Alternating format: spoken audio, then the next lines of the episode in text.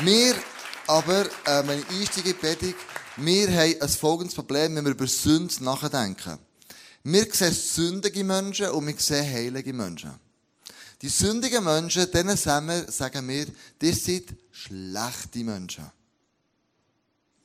Die anderen sind gute Menschen. Wir machen eine Kategorie. Das sind die Guten, das sind die Schlechten.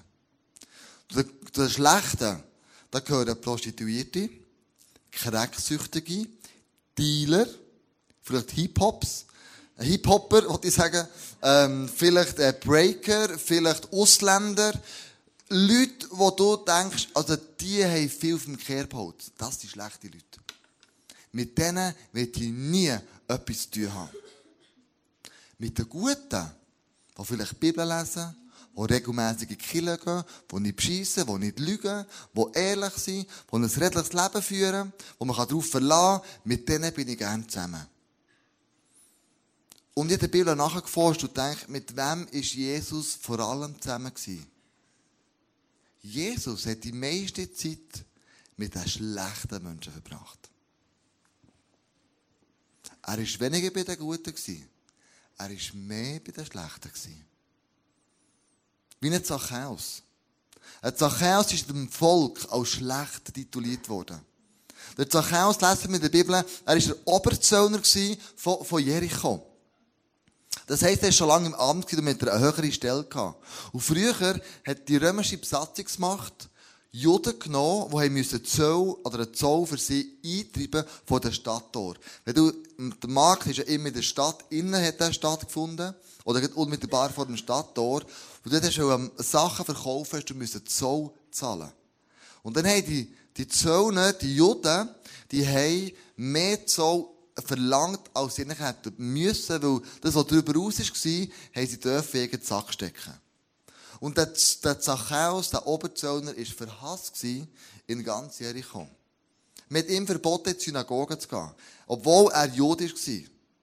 Das hat man damals mit den Zöllnern gemacht. Du hast nicht mehr dürfen an dem gemeinschaftlichen Leben teilnehmen. Weil er ist ein schlechter Mensch war. Ganz klar. Und der Zachäus hat aber auch Bedürfnisse gehabt. Der hat auch Wünsche gehabt. Der hat sich auch gesehen nach Liebe, Zuversicht, Hoffnung und Freude. Und so hat er von dem Jesus gehört, ist auf einen Baum hochgestiegen und hat gedacht, weil er so klein war, ähm, kannst du dir fast den Ton vorstellen, oder? Und so klein war, ähm, ich wollte Jesus sehen, ich wollte ihn sehen. Und geht auf den Baum hoch und dann kommt Jesus unter dem Baum durch und er sagt folgendes, Zachäus, komm schnell herunter ich muss heute in deinem Haus zu Gast sein. Hey, das ist für die damalige Gesellschaft eine Empörung Hey, das ist Entrüstung pur. Das ist ein Skandal. Jesus, du gehst doch nicht zum Zachäus. Der Zachäus war abgestempelt. Wenn du dich mit so Leuten abgegeben hast, die von der Gesellschaft gemieden worden sind, hast du mit dem Ausdruck, du stellst dich auf die gleiche Stufe wie die. Ich habe mir überlegt, zu wem würde Jesus heute gehen? Jesus, wenn er zurückkommen würde, er würde mit Steuerhinterziehern zusammenhocken. Er würde mit Prostituierten, Cracksüchtigen, Dealer, vielleicht Ausländer, die viel auf dem Kehrpolz haben, Bescheisskäben, Stellihünger, Kleptomanen, Sauhünger. Mit denen dürfen zusammen sein. Das ist krass. Das Gebetsteam hat heute gebetet am Abend gesagt, die Betung haben wir Eindruck gehabt, die geht an die Nieren. Die, die gebeten haben, haben auch nicht, also jemand die Nieren so weh da. Sie sind zu mir gekommen und gesagt, Kleusel, geht die Betung wirklich an die Nieren? Es hat uns auch nicht besser, ich weiss es nicht. I hope so. Mit so Leuten ist Jesus abgehangen. Mit so Leuten. Und darum ist damals das für die Gesellschaft eine Empörung gewesen, das lesen wir nämlich auch. Ähm, wir lesen, die anderen Leute empörten sich über Jesus. Wie kann er das nur tun? Er lädt sich bei einem Gauner oder Betrüger ein. In anderen Übersetzungen heisst, er lädt sich ein bei, bei Sünder, bei schlechten Menschen. Ich möchte mit dir ganz kurz den Begriff Sünd anschauen. Sünd ist der Überbegriff, das heisst Harmatia. Und Harmatia ist nichts anderes als eine Zielverfehlung. Du hast das Ziel nicht getroffen. Du hast den Willen von Gott nicht vollbracht. Du bist wie das, was Gott dir gesagt hat, oder das, was du solltest machen, hast du nicht gemacht. Du hast das Ziel verfehlt. Und das hat der Paulus genommen, weil das die Leute dann kennt haben, das Bild, wie von einem Bogenschütz, der auf ein Ziel geschossen hat. Und wenn es bereicht hat, das Ziel, will ich noch äh, das Leid haben, mit, äh, genau das da. Wenn es geschossen hat und das Ziel ist bereicht, dann, dann ist alles gut gewesen. Wenn der Pfeil nebendurch ist, dann hat einer hinter der Zielscheibe äh, gerufen, Armatia! Armatia! Das heisst, du hast daneben geschossen. Du hast es nicht bereicht, das Ziel. Und Sünde heisst nichts anderes das Ziel verfehlen. Das heisst nichts anderes als, du siehst Gottes Willen nicht, den er macht in deinem Leben, den er möchte, dass du tust. Du tust du Gesetze, die er dir gibt, nicht einhalten. Biblische Maßstäbe schlägst du einfach in den Wind. Joel, komm mal auf die Bühne. Schieß mal, schieß mal drauf. Armatia, mal schauen, ob du das brechst. Mit dem vielen Bogen, den du dir Wurst. Genau. Yeah! Einisch.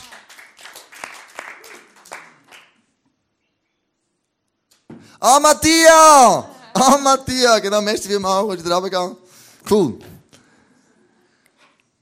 Ziel verfehlen. Der Wille von Gott nicht tun. Vielleicht sagt der Heilige Geist etwas und du machst es nicht. Mir ist vor zwei Wochen so gegangen. Jetzt das Ziel extrem verfehlt.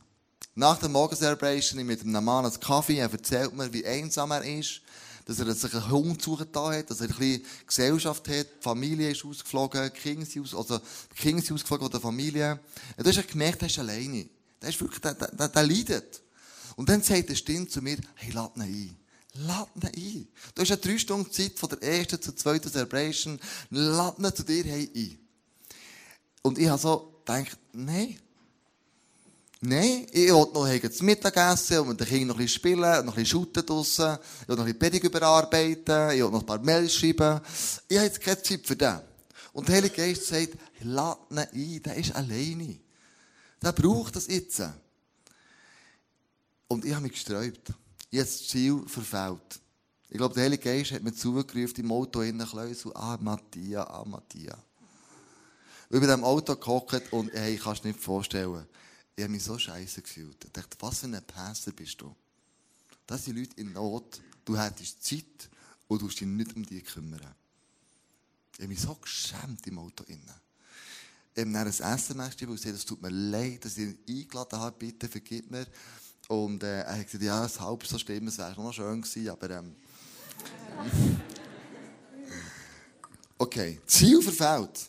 Von Jesus hat man erwartet, dass er die Leute, die das Ziel verfehlen, die schlechten Menschen anpredigt, dass er sie demoralisiert, dass er sie bestimmt, kritisiert, dass er sie verspottet. Das hat man von ihm erwartet. Aber dass er mit denen noch am Tisch hockt, Witze reisst und Spass hat, hey, das war zu viel für die Leute. Das hat nach einem Skandal geschmeckt. Aber der Jesus aber, der Jesus, aber Jesus hat sich nicht so um Skandale geschert, sondern ihm sind die Skandalösen wichtig gewesen. Er hat es geliebt, mit so Menschen zusammen zu sein. Er ist gekommen, hat Zeit mit so Sünden verbracht. Und er ist nicht gekommen, um zu beweisen, wie gut er ist und wie schlecht sie sind, sondern er ist gekommen, um diesen Leuten Hoffnung zu geben.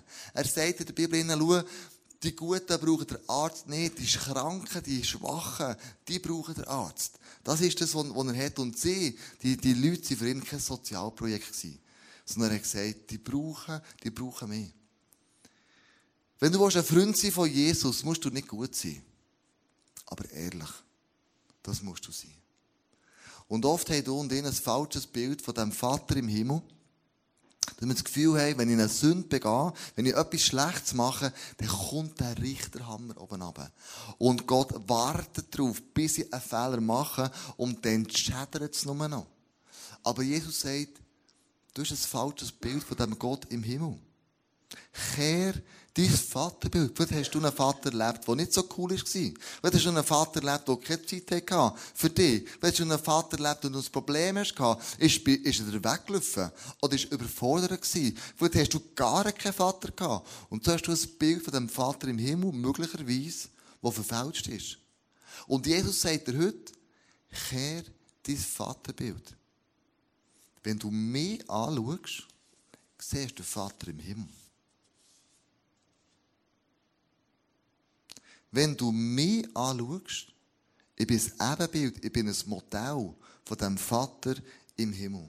Das lesen wir im Johannes 14, 8 und 9. Da sagt der Philippus zu Jesus, Herr, zeig uns den Vater, dann sind wir zufrieden.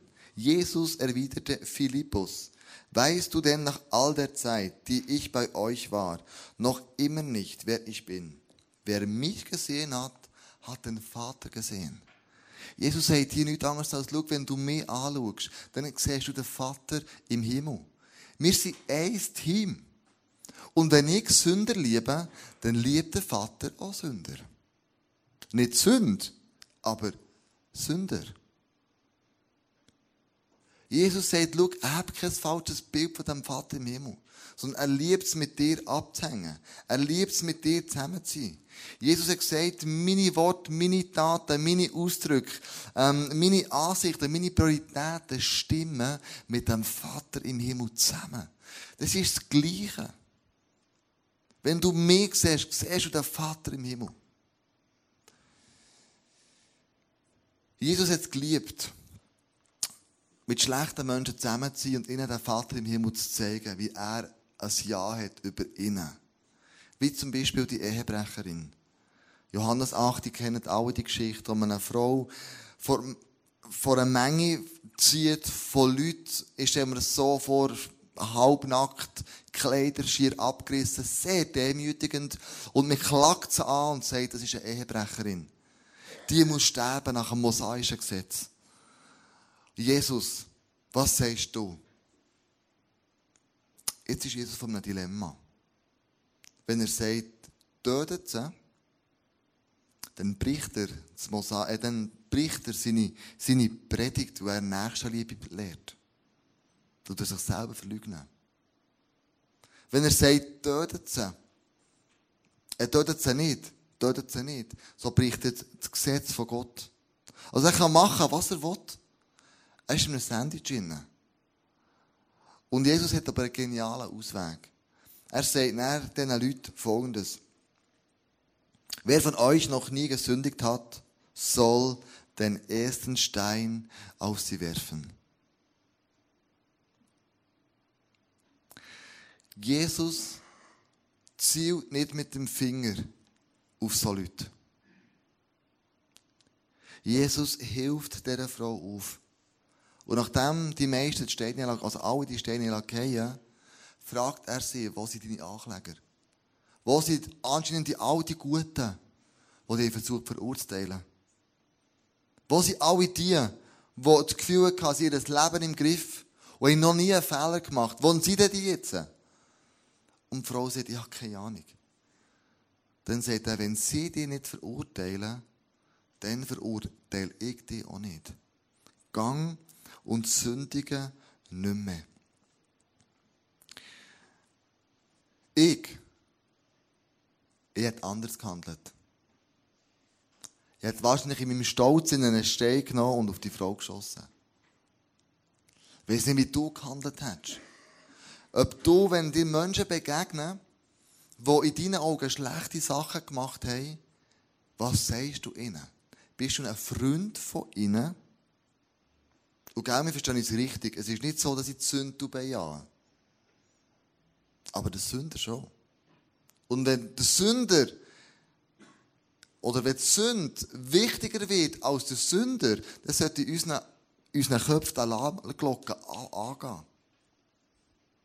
Das hat Jesus nie gemacht. Er hat nicht Sünde bejaht, aber das Herz gehabt für Menschen, die in der Not waren. Seelisch, geistlich und körperlich. Und anscheinend, in unserem Leben innen, wenn wir so Leuten begegnen, urteilen wir härter als Jesus. Hast du gehört, was die und die gemacht hat? Hast du gehört, was dieser und einer gesagt hat? Du hast schon vernommen. Du, und überhaupt, ich sag dir's. Wir urteilen härter, als Jesus da hat über Menschen. Er hat dieser Frau Hoffnung geben. Er hat dieser Frau eine Rettung gegeben. Und Jesus sagt ganz klar im Lukas 6, 37 folgendes. Richtet nicht und ihr werdet nicht gerichtet werden. Verurteilt nicht und ihr werdet nicht verurteilt werden. Sprecht frei und ihr werdet frei gesprochen werden. Du, das ist nicht ganz so einfach. Wir hatten vor zehn Tagen eine Gerichtsverhandlung gehabt. Mit dem alten Vermieter von alter Location der Murterstrasse. Wir haben vor x Jahren dort mal eine Wand rausgebrochen, wo wir einen Celebration-Raum machen. Und er beharrt jetzt instinkt, also unglaublich, dass man die, dass man die Wand, die Mauer zahlt, die man dort rausgenommen hat. Das ist sein Recht, das ist keine Frage. Das war seine, wir haben das im Einverständnis rausgenommen. Wir haben dann dazu mal leider im Mietvertrag nicht vereinbart, dass man es nicht wieder zurückbauen muss sondern mit einfach vergessen. Mit einem guten Glauben, im Einvernehmen, im guten Vertrauen, hat man gesagt, komm, das, das ist gut. Da haben wir Verhandlungen gehabt mit ihm, Außengerichtler, der hat nichts gebracht, er hat bis zu 100.000 Franken für ein Mürli. Ähm, wirklich total überrissen. Dann ist, ist er irgendwann runtergefallen auf 40.000 Franken. Wir haben eine Gegenofferte gemacht von 20.000 Franken. Am Schluss haben wir gesagt, schau, wir geben dir, weil es deine Mauer ist, keine Frage, du tust eh nicht mehr, aber wir sind bereit, 10.000 Franken dir zu zahlen. Einfach so. Als ICF, eben Bern, Biel, alle zusammen, oder, pst, geben wir. Und dann, äh, kommt nicht in die Tüte, und es ist bis vor das Gericht gegangen. Sind wir vor das Gericht gegangen, vor, vor, äh, vor, vor, äh, zehn Tagen, der Tom und ich, mit unserem Anwalt, sind vor dem Gericht gehockt. Und die Forderung ist nicht 10.000 oder 10, es war plötzlich 30.000 gewesen. Und dann sind wir, dann sind wir, äh, den Mann, haben wir getroffen in der Stadt drinnen. Du, der hat so schlecht ausgesehen. Der hat in eine Gerichtsverhandlung kommen, wo man seine Anwältin, weil er so schlecht zu Weg ist. Ich habe den gesehen und dachte, du guter Mann. Also, wenn ich die anschaue und den Bericht, den ich gehört habe vom Arzt, den deine Anwältin vorgelesen hat, es geht nicht mehr lang und du stirbst. Man, 10.000 Steine haben oder nicht haben, und jetzt noch weiterziehen, bis für das Bundesgericht. Das ist ein Witz. Und ich habe urteilt und gerichtet über den. Kannst du dir nicht vorstellen? Er hat gesagt, das ist ein dummes Arschloch. Wirklich, das gibt's doch gar nicht. Wir sind ja Spendengelder. Da kann man Besseres machen, oder? Als jemandem etwas zahlen, er eh nie mehr realisieren. Und dann hat mir der Heilige Geist gesagt, Klaus, du redest über die Predigt. Und du bist im Richten und du bist im Urteilen. Und dann in dieser Woche habe ich angefangen, obwohl es mir schwer gefallen ist, ganz ehrlich, ich habe angefangen, den zu segnen. Ich habe angefangen, Jesus, du siehst den Mann, du siehst die Verbitterung, du siehst, der lebt auch nicht mehr lang. Und alles kann ich, das kann ich ja nicht mitnehmen. Was auch immer das ist. Er kann nichts mitnehmen, aber ich bitte dich, mach, dass er dich noch kennenlernt. Mach, dass du ihm irgendwie übernatürlich begegnest. Segne ihn in all dem, was, du, wo, er Segen braucht. Gib, vergib du ihm, dort, wo, wo er ist verletzt worden, wo, wo er von Leuten ist verarscht worden. Jesus, ich bitte dich, zeig ihm einfach die Liebe. Und plötzlich hat sich bei mir einfach die Einstellung über den Mann verändert. Ich sehe ihn nicht mehr als habgierigen, erbitterten und verbitterten Typ, sondern ich sehe, ich sehe als einen, der Jesus dringend nötig hat. Dringend. Wenn wir die verurteilen, haben wir vier Stadien. Das erste Stadium ist, ich bin ein guter Mensch und ich habe das Recht, schlechte Menschen zu verurteilen. Wenn wir schon ein bisschen weiter sind, können wir sagen, ich bin ein guter Mensch und ich sollte schlechten Menschen gegenüber ein bisschen barmherziger sein. Und dann das dritte Stadium, ich bin ein Sünder und genauso viel Hilfe brauche ich auch wie jeden anderen. Und das vierte ist nachher, ich werde von Jesus geliebt, wie ich bin, und jeder andere auch. Du und ich, äh, du vielleicht nicht, aber ich, ich neige dazu, von dem vierten Stadium ins dritte, ins zweite bis ins erste zurückzukehren. Ich neige dazu immer wieder Leute zu verurteilen, immer wieder zu sagen, ich bin doch ein guter Mensch. Ich habe mein Leben im Griff. Ich bin schließlich Pastor. Ich bin schließlich Christ und ich weiß, wie das Leben läuft. Ich neige dazu, mich über andere zu erheben. Ich neige dazu, andere zu verurteilen. Immer und immer wieder. Wahrscheinlich geht es nur mir so.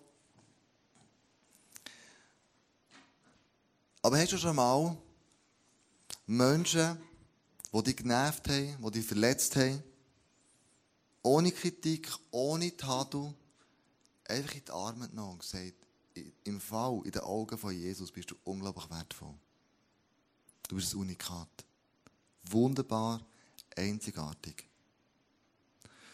Die Sünde, die du gemacht hast, haben wir kein Ja dazu. Das ist keine Frage. Aber Jesus liebt dich. Und er hat ein Ja zu dir. Kein Sünder ist bei Jesus ein hoffnungsloser Fall. Egal wo wir stehen, egal wo wir sind, kennen ist ein hoffnungsloser Fall. Und ich als Pastor, ich möchte nicht eine Kirche haben, weder in Bern, Thun, Biel, noch in Interlaken, noch all die, die wir werden gründen, wo Leute unter einem Armani oder Hugo Boss, oder bei uns vielleicht eher der, der H&M-Anzug, gell, äh, mit der Sünde versteckt in die Kirche kommen und sagen, bei mir ist im Fall alles zusammen easy. Ich möchte eine Kirche haben, wo man die Sünde beim Namen nennt. Ich möchte eine Kirche haben, wo die Leute dürfen, in einer angstfreien Zone, in einem kleinen Kreis, wo das Vertrauen da ist, ihre Sachen, die sie hindern, zu Gott zu kommen, ihre Beziehung, die sie hindern, zu Gott zu kommen, also ihre Sünde in dieser Beziehung, einfach dürfen sagen und dürfen Kunst tun, ohne, dass man den Kopf abschnitt, ohne, dass man es verurteilt, ohne, dass man mit dem Finger auf sie zeigt. Ich habe in Bern eine Kirche kennengelernt, wo nach sechs Jahren in einem Leitungsgremium ein Mann gesagt hat, Jungs und Modis, ich euch etwas bekennen. Vor sechs Jahren hat es mir ausgehängt. Ich war im Puff und ich bin aber geheiratet.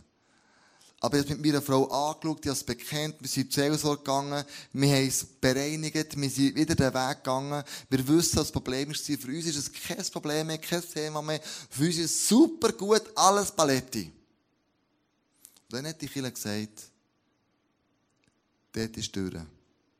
Du kannst rausgehen. Mit so einem wollen wir nichts zu tun haben.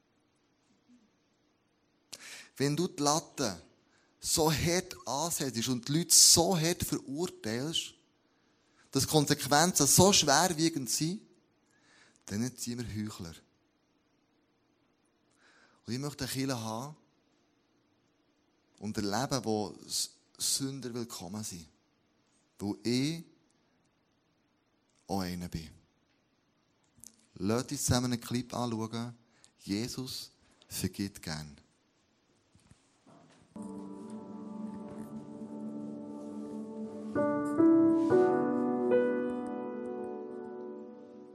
Ich habe viele verschiedene Ausbildungen angefangen und auch wirklich die meisten fertig gemacht. Das hat angefangen als Stromer, habe nachher in Informatik-Sachen gemacht, bin in Medizin hinein.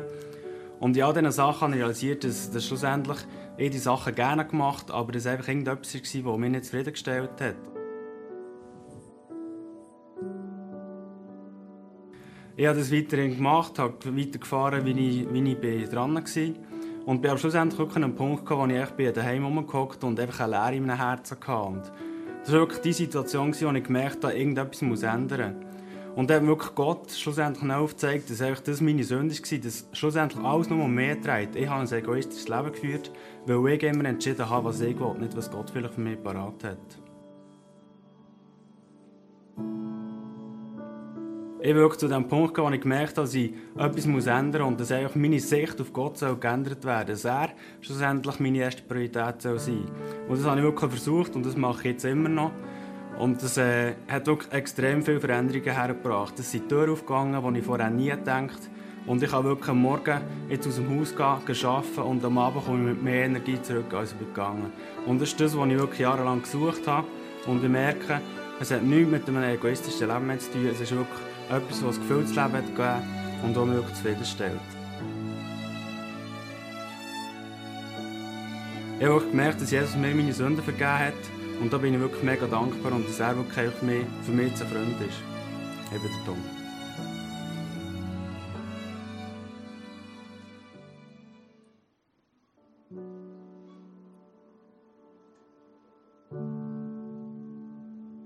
Hatte lange Zeit in meinem Leben, wo ich, wo ich Gott dazu, äh, den Rücken zugekehrt habe. Und im Nachhinein habe ich realisiert, dass, dass ich in dieser Zeit ähm, eigentlich weg von Gott begangen weil ich meine Erfüllung und schlussendlich meine Werte und meine ganze Identität an einem anderen Ort gesucht als bei ihm. Und das hat verschiedene Facetten verschiedene Aspekte. Ich war in leichten Drogen, habe viel Alkohol konsumiert, habe viel mit Frauen abgemacht, aber etwas, wo ich, wo ich reingekommen bin oder, oder reingerutscht bin, war, dass ich in dieser Zeit auch viel Pornografie konsumiert habe. Ich habe oft, wenn ich nach dem Arbeiten heimgekommen oder nach der Schule, bin ich heimgegangen und äh, habe mich vielleicht leer gefühlt und, und habe das Gefühl gehabt, die, die Leere muss ich irgendwie auffüllen können. Und dann ist viel passiert, dass ich auch aufs Internet gegangen bin. Und das hat mich schlussendlich in eine Abhängigkeit hineingebracht. Ich, ich, ich habe das relativ viel konsumiert. Und was das Krasse daran ist, ist, dass ich meine, heute ist es ja äh, einfacher, äh, eine nackte Frau zu sehen, als ein Bier aus dem Kühlschrank zu holen. Wenn du ein Bier holen musst du aufstehen. Aber ich habe gemerkt, dass mir das überhaupt nicht erfüllt. Und als ich nachher Jesus kennengelernt habe und äh, immer tiefer in die Beziehung mit ihm reingekommen, habe ich gemerkt, dass er mich erfüllt. Dass er meine Fülle ist und dass er mir die Liebe kann geben und den Wert kann geben und die, die Identität eigentlich haben, die ich schlussendlich vermisst habe. Und ich kann heute sagen, dass ich eine geniale Ehe mit meiner Frau habe, dass wir ähm, eine Ehe leben können, wo das Problem überhaupt nicht vorhanden ist. Das ist weit weg für mich. Und der Grund, wieso es so sagen kann, dass das so passiert ist, war, dass, dass Jesus mir die Sünden vergab.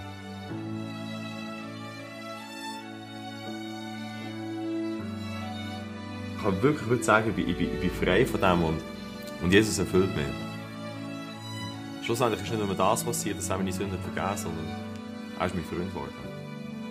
Mein Name ist John.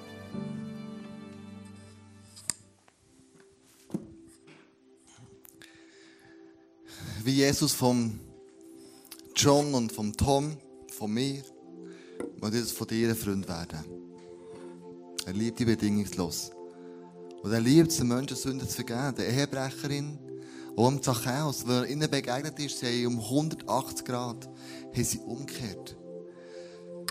Die Ehebrecherin, wo er ihr gesagt hat, gang und sündige nicht mehr, das war nicht eine Drohung, sondern das war eine Freiheitserklärung. Jesus ist nicht daran interessiert ihre Vergangenheit, die sie hatte, zu urteilen.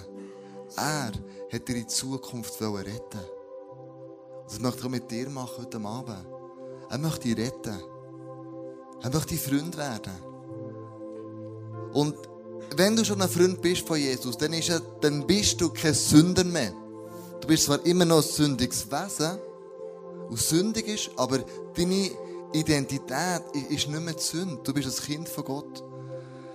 Wie meine Ärztin mir gesagt hat, vor ein paar Wochen bei einem Besuch, Herr Burkhalter, ähm, ihr seid ja Diabetiker, wie geht's euch? Und ich gesagt, also ich möchte etwas noch äh, klarstellen. Mein Name ist Kleusel und ich habe Diabetes. Äh, ist nicht das Gleiche. Ich tue mich über das identifizieren. Und wenn du Jesus Leben aufnimmst, dann sagt Bibel uns, du bist eine neue Person, du bist ein neuer Mensch. Wir sind nicht mehr Sünder per Definition. Zwar immer noch sündiges Wesen, aber ein, neu, ein neuer Mensch. Und das Angebot macht Jesus heute Abend auch. Ob du noch Sünder bist oder ob du dein Leben schon ihm anvertraut hast. Und das ist der Abend, du kannst sagen, Jesus, ich möchte dein Freund werden. Ich möchte mit dir mein Leben verbringen. Ich möchte, dass du mich changest. Und ich möchte jetzt als allererst für die Menschen beten, die ihr Leben schon mal Jesus anvertraut haben. Dass die tiefste Bewusstsein in dir innen verankert ist, dass du jederzeit zu Jesus kannst gehen und ihm bekennen, was nicht läuft. Sünde ist dann ein Problem, wenn es schädlich wird für dich. Wenn es eine Beziehung stört bin geheiratet mit einer Frau, mit der Andrea seit 20 Jahren, mit drei Kindern. Wenn ich würde einen Seitensprung machen dann würde es meine Beziehung zu Andrea und zu meinen drei Kindern würde stören. Wenn nicht zerstören. Und das Gleiche ist, wenn ich etwas mache, außerhalb von dem, was mir Gott sagt, was ich soll machen, dann zerstöre ich die Beziehung zu Gott. Und er ist daran interessiert, die aufrechtzuerhalten. Immer und immer wieder. Und der Teufel hat etwas ganz Schlimmes gemacht. Er hat gesagt, schau, Intimität findet im Feisteren statt. Und Jesus sagt, Intimität findet am Licht statt. Wenn etwas offenbart wird, dann wird es intim. Und dann verliert das Böse die Kraft in unserem Leben. Und er hat bei all diesen Menschen hat er gesagt, komm, wir bringen es ins Licht, damit der Teufel kein Anrecht mehr hat auf das. Und ich möchte dir eine Zeit geben, wo du deinem Jesus, wenn du ihn schon kennst, ganz persönlich, dass dir jetzt das Vorderste ist, einfach ihm kannst ins Licht bringen und sagen, Jesus, du bist mein Freund. Und das stört unsere Beziehung. Und ich möchte die Beziehung heute Abend wiederherstellen. Indem, dass das, was uns stört, dir ins Kreuz bringen. Gib dir die Zeit, ganz persönlich. Und dann, nach dem Gebet, möchte ich alle die fragen, die noch nicht ein Freund sind von Jesus. Heute Abend ist der Abend, du dein Leben kannst ihm anvertrauen und sagen, Jesus, ich möchte zum allerersten Mal ein Freund werden von dir. Bitte komm du in mein Leben nicht. Beten wir nachher zusammen. Zuerst beten wir, was uns stört in unserer Beziehung zu Jesus.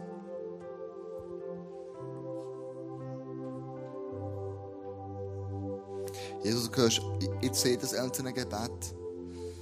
Du hörst es, wo unsere Beziehung zu dir wie gestört ist, zerstört ist worden durch Sachen, die wir gemacht haben. Und wir genau wissen, das ehrt dich nicht. Und ich bitte dich wirklich, Jesus. Oder ich danke dir, Jesus, du alles, was gesagt wird, werden jetzt, dass das immer für, für immer und ewig vergeben wird sein.